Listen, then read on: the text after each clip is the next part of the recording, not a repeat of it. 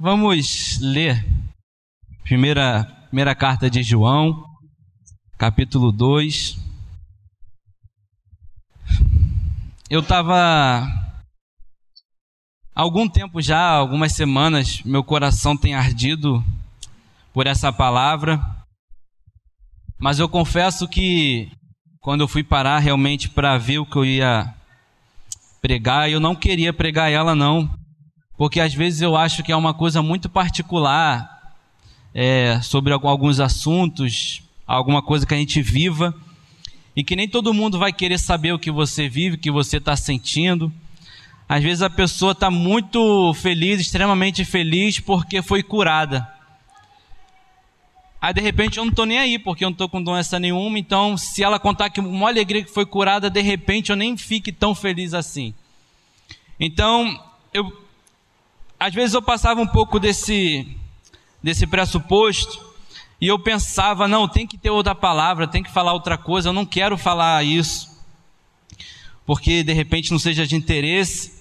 Mas Deus me fez entender que é de interesse da igreja, que é necessidade da igreja, o que vai ser pregado aqui. E para confirmar mais ainda, tudo que foi ministrado aqui no louvor foi totalmente voltado para a mensagem que vai ser pregada, né? Sobre Cristo, sobre a volta dele, sobre o céu. E Deus tem me impulsionado a pregar sobre isso. E eu quero entregar 100% do que Deus tem colocado em meu coração nesta noite. E eu espero que seu coração também seja transbordado pela esperança e pela glória de Deus. Amém? Vamos ler 1 João capítulo 2, versículo 25. Está no versículo 2. 1 João.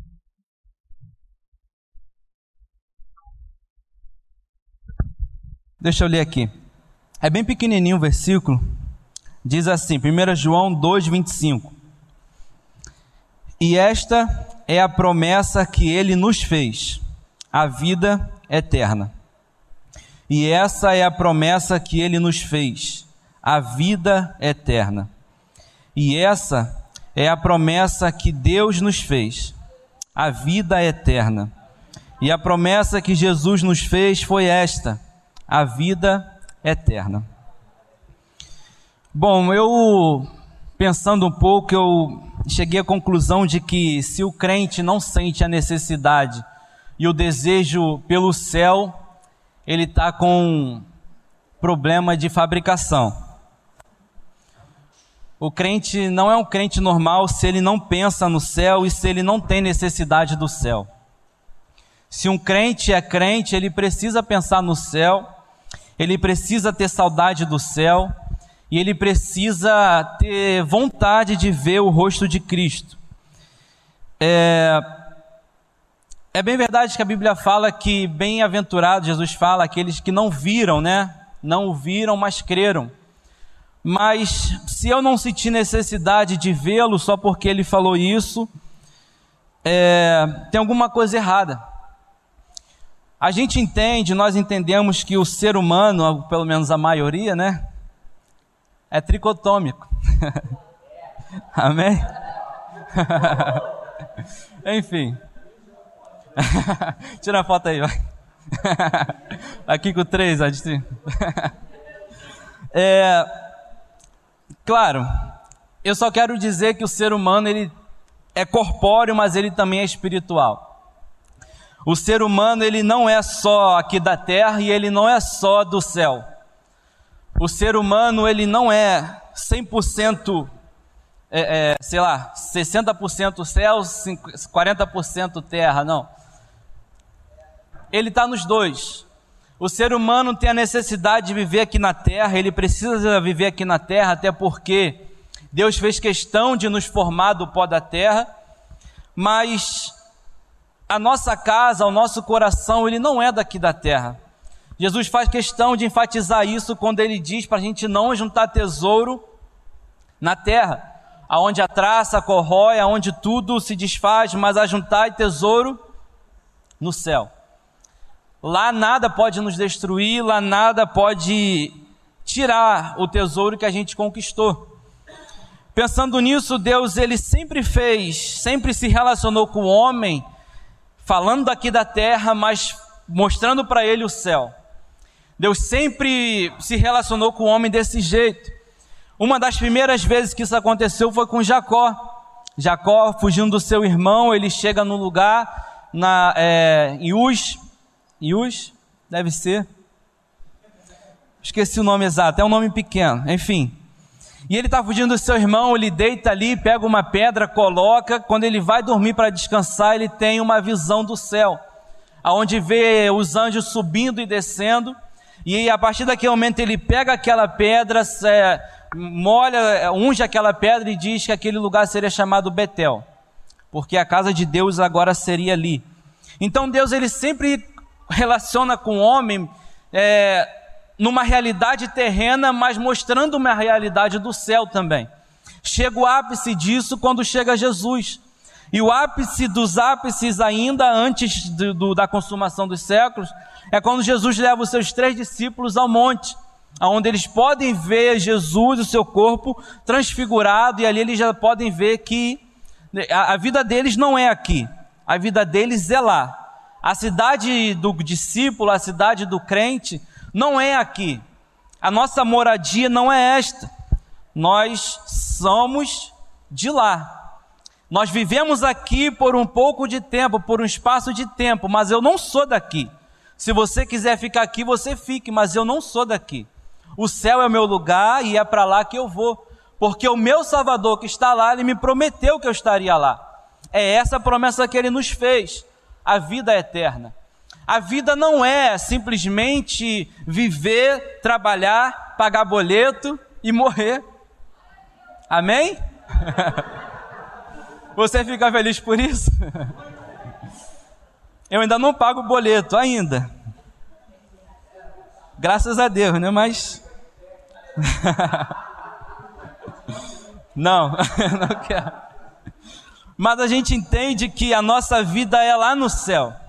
Jesus ele enfatiza muito isso. Chega no, em João capítulo 14, ele diz: Não se turbe o vosso coração, credes em Deus, credes também em mim.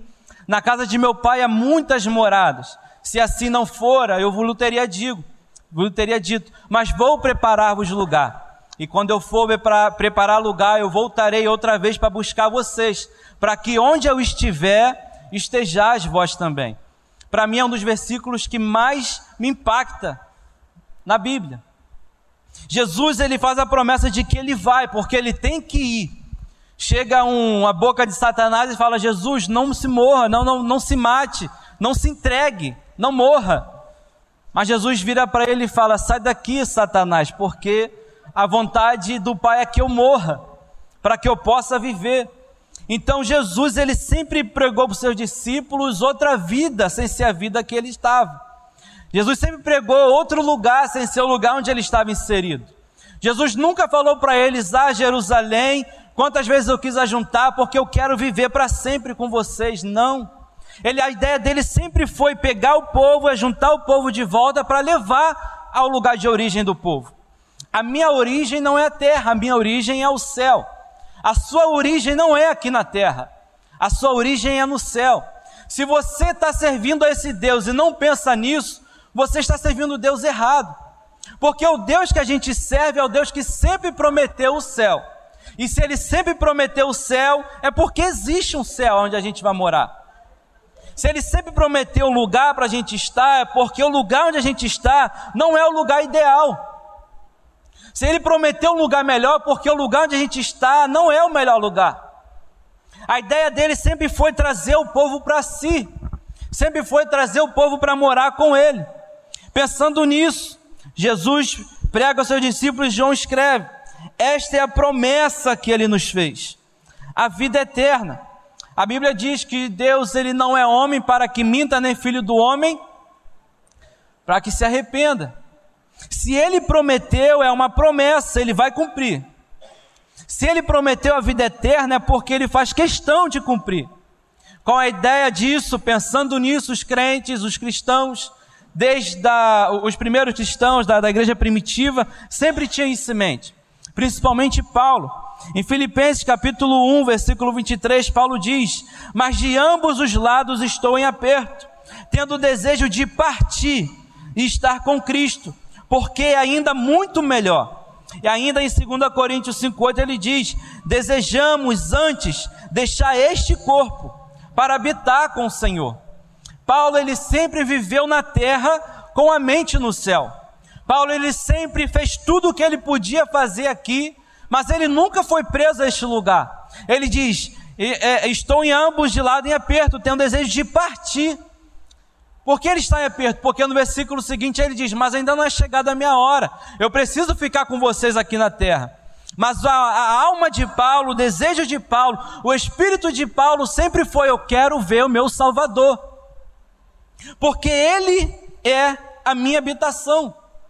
Paulo ele está falando: Eu não quero viver aqui, eu quero ficar com vocês porque eu amo vocês, mas eu também quero ir para o céu. Esses dias eu estava com, com vontade de ir para o céu. Eu não estava com vontade de morrer, eu estava com vontade de ir para o céu. Às vezes quando vai morrer dói, né?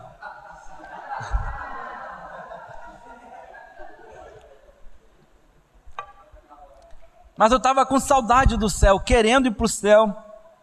Se o crente, como Paulo, não sente essa necessidade em algum momento da vida, está errado. Você precisa rever os seus conceitos. O céu é sua origem e é para lá que você tem que ir. É de lá que você tem que pensar. Existe uma música, Leonardo Gonçalves, né? Saudade de um lugar onde eu nunca fui, de um lugar onde eu nunca vi. Saudade de alguém que eu nunca vi. Se você não sente essa saudade de um lugar que você nunca foi, você está na religião errada ou no lugar errado. Você está servindo o Deus errado. Nenhuma religião tem outra esperança. Claro, existe a outra, vai para o paraíso, mas que paraíso é esse? Ninguém sabe. A gente sabe onde a gente vai. Nós vamos habitar com o nosso Senhor. Existem religiões que dizem que vai habitar num paraíso com virgens, com mulheres. Que lugar é esse? Que prazer é esse? Você não vai estar mais na carne, você vai estar em espírito com outras pessoas. Para quê? A minha alma e a sua alma anseia pelo Salvador. A minha alma e a sua alma anseia pelo Espírito de Deus. A gente não tem outro lugar para se estar, para desejar estar, senão na presença de Deus. É por isso que quando a gente sente a presença dele, a gente chora porque é como se a nossa alma sentisse saudade do lugar onde a gente nunca deveria ter saído. É por isso que quando você fecha o olho e sente aquele arrepio na alma, você chora. Porque é, é, é a sua origem falando mais alto do que a sua seu estado atual. A sua carne não aguenta o toque do Espírito Santo. Mas quando ele, quando ele toca em você, a tua carne estremece, você se arrepia todo e você chora. Porque a maior expressão do ser humano, como alegria, tristeza, entre milhares de coisas, é uma lágrima. É por isso que quando a gente sente o toque do Espírito Santo, a gente não resiste, a gente chora. Porque a minha origem gritando mais alto, falando: você não é daqui, o teu Criador está contigo aí, mas você não é daqui, você vai voltar para o lugar de origem. É isso que Paulo está desejando. E o mais interessante, quando, quando a gente aceita Jesus Cristo, nós temos que ter isso em mente. Eu preciso ver o meu Salvador. Eu preciso ver aquele que me criou, eu preciso estar em contato com aquele que me formou. Em Lucas capítulo 3, versículo 6 diz: E toda a humanidade verá a salvação de Deus.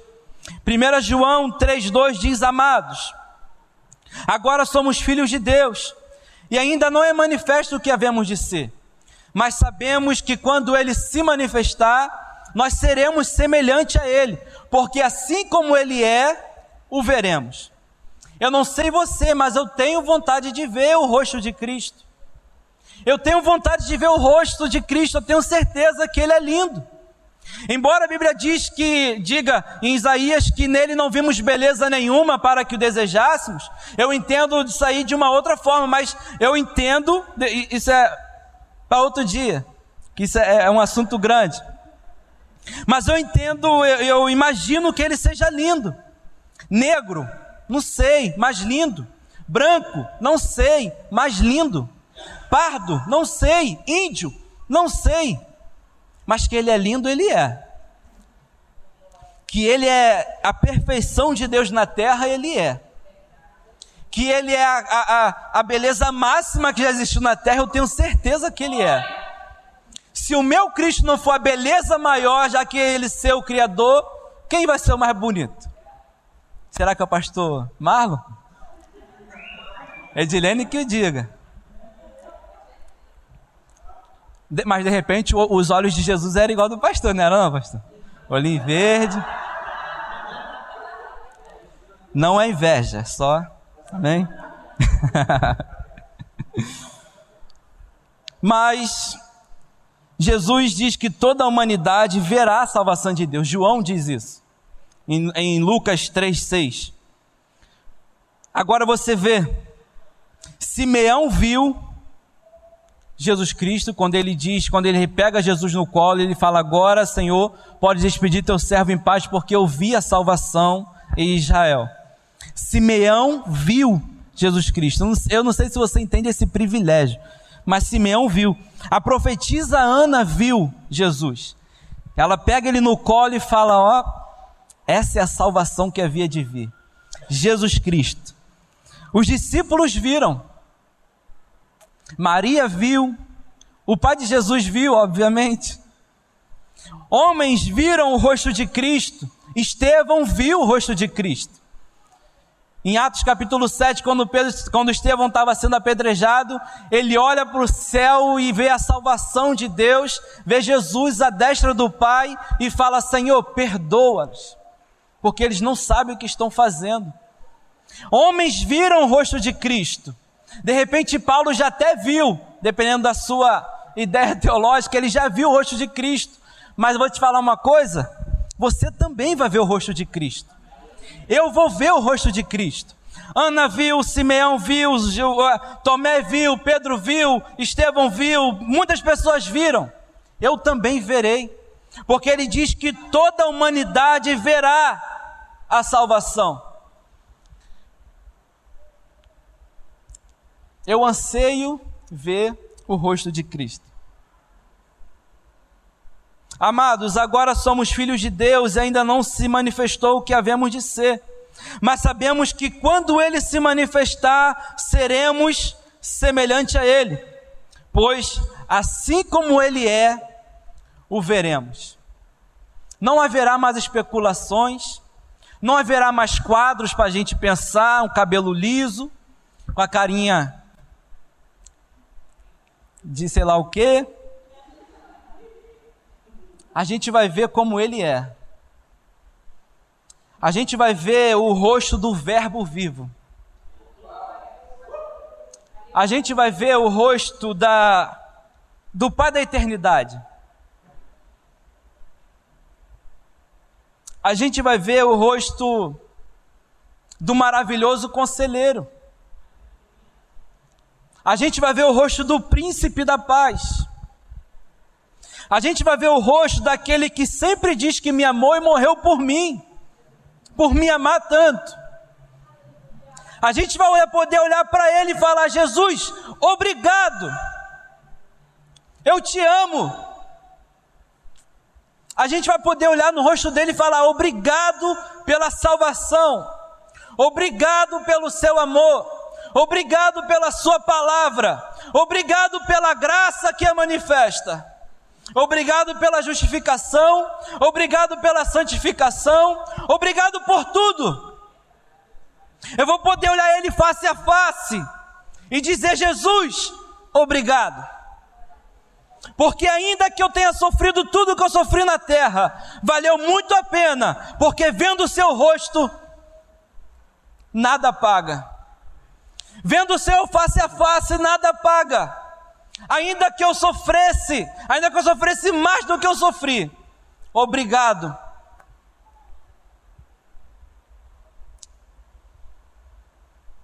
Em Hebreus capítulo 4, versículo 9 diz: uma esperança para a igreja. Portanto, resta ainda um repouso para o povo de Deus.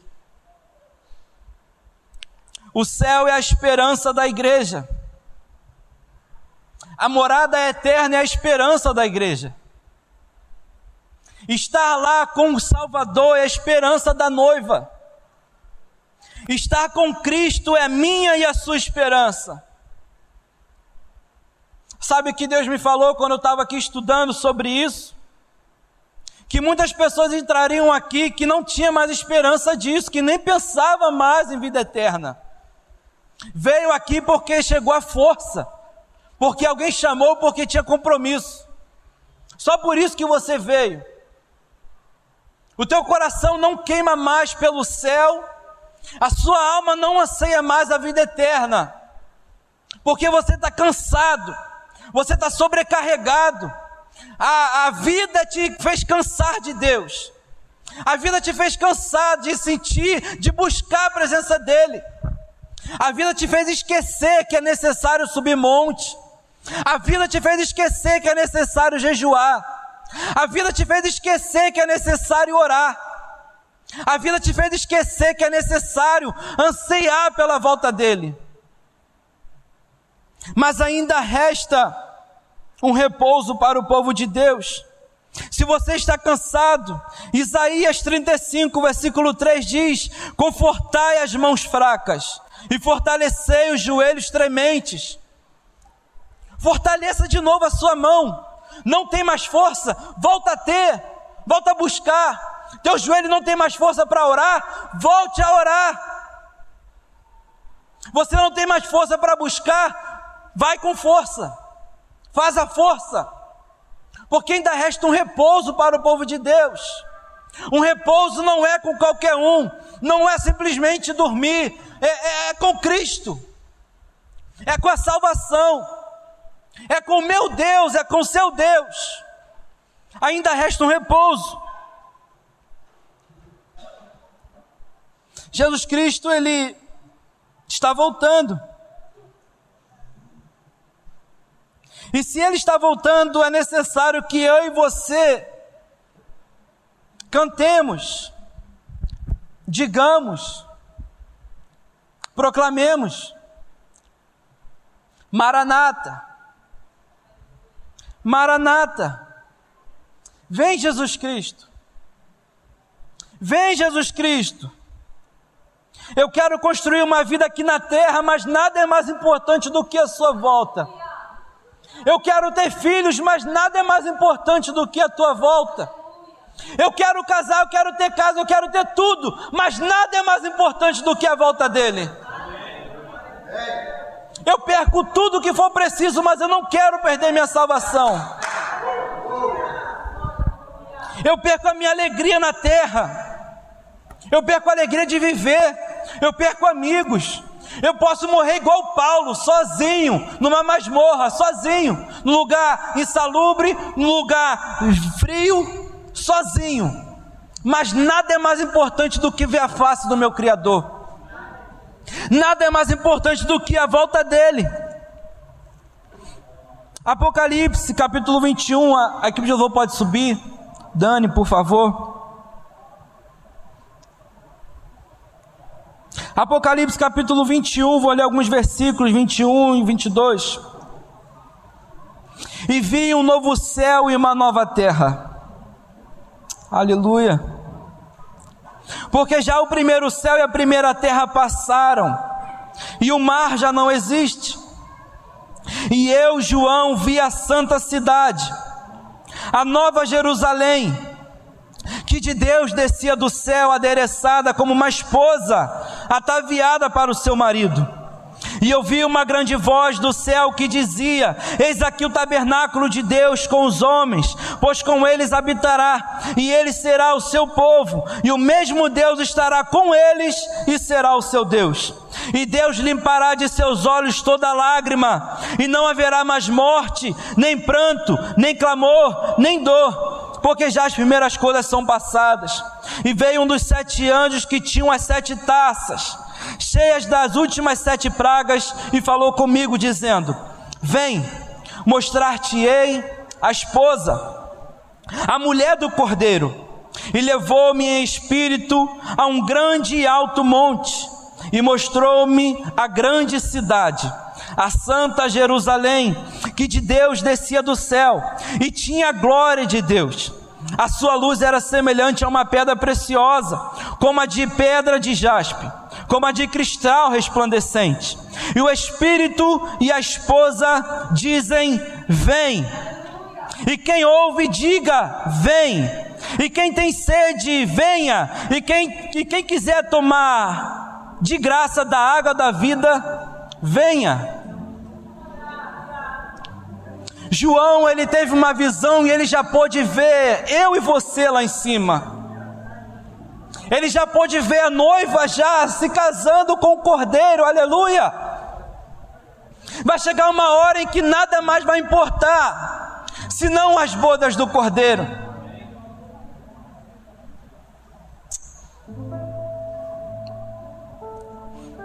Nada mais importa para Cristo senão casar com a sua noiva.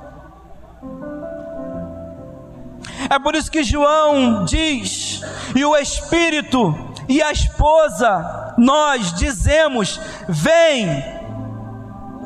E quem ouve, diga: Vem. E quem tem sede, venha. E quem quiser, tome de graça da água da vida. Você é a noiva de Cristo? Amém? Jesus ele está doido para se encontrar com você.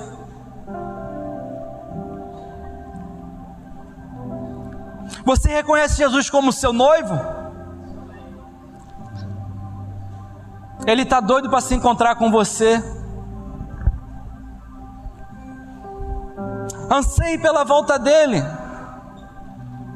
Jesus, eu não sei se eu estou preparado o suficiente para te encontrar, mas eu quero te ver.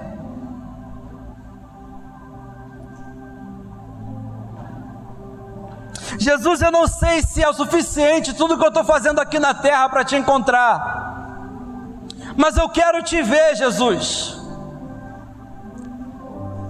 Fala isso para ele: o céu é meu lugar.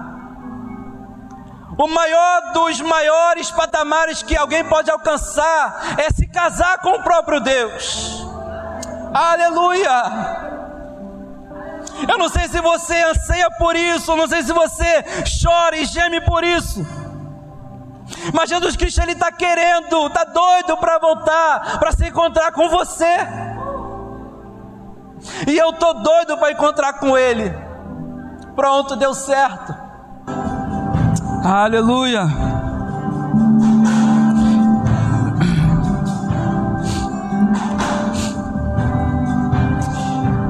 E qualquer que tenha essa esperança, purifica-se a si mesmo, assim como ele é puro. E qualquer que tenha essa esperança, purifica-se a si mesmo, assim como ele é puro.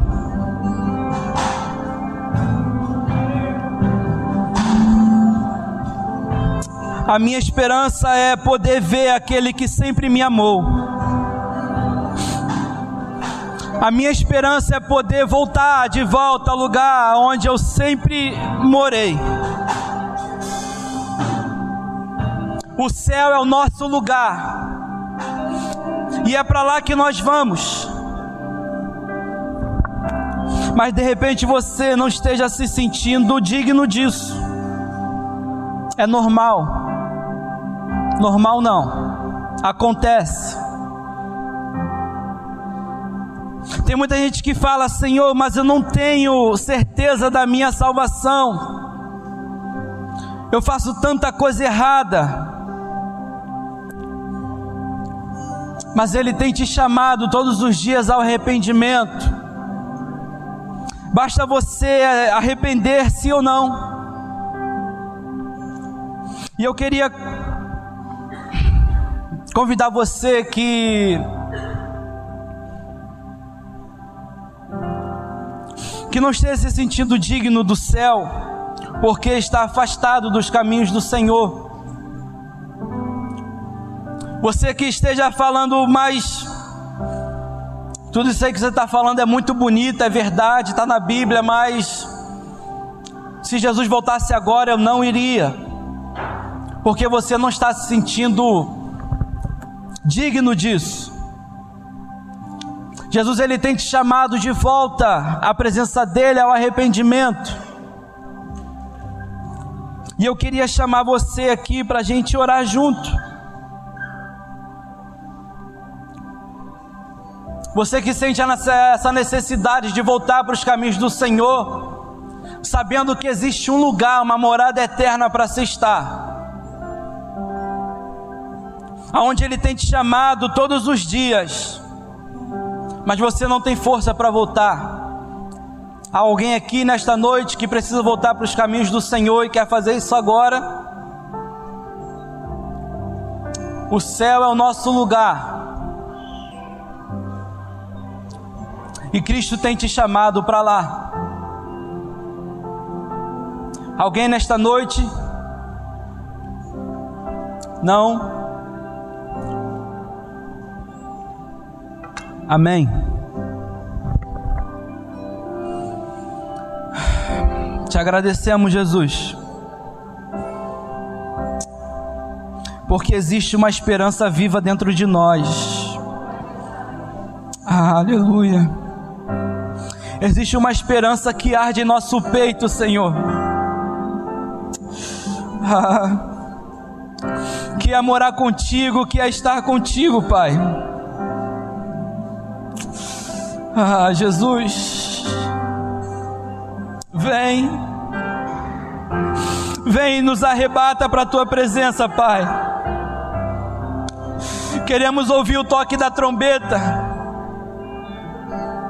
Aleluia. Queremos ouvir, Senhor, o último toque da trombeta nos chamando. Enquanto a gente aqui também te chama e diz: Vem, vem. Também, Senhor, nós queremos ouvir o Senhor nos chamando e dizendo: Vem, meu filho, vem, minha filha. Espero, Senhor, te encontrar logo, logo.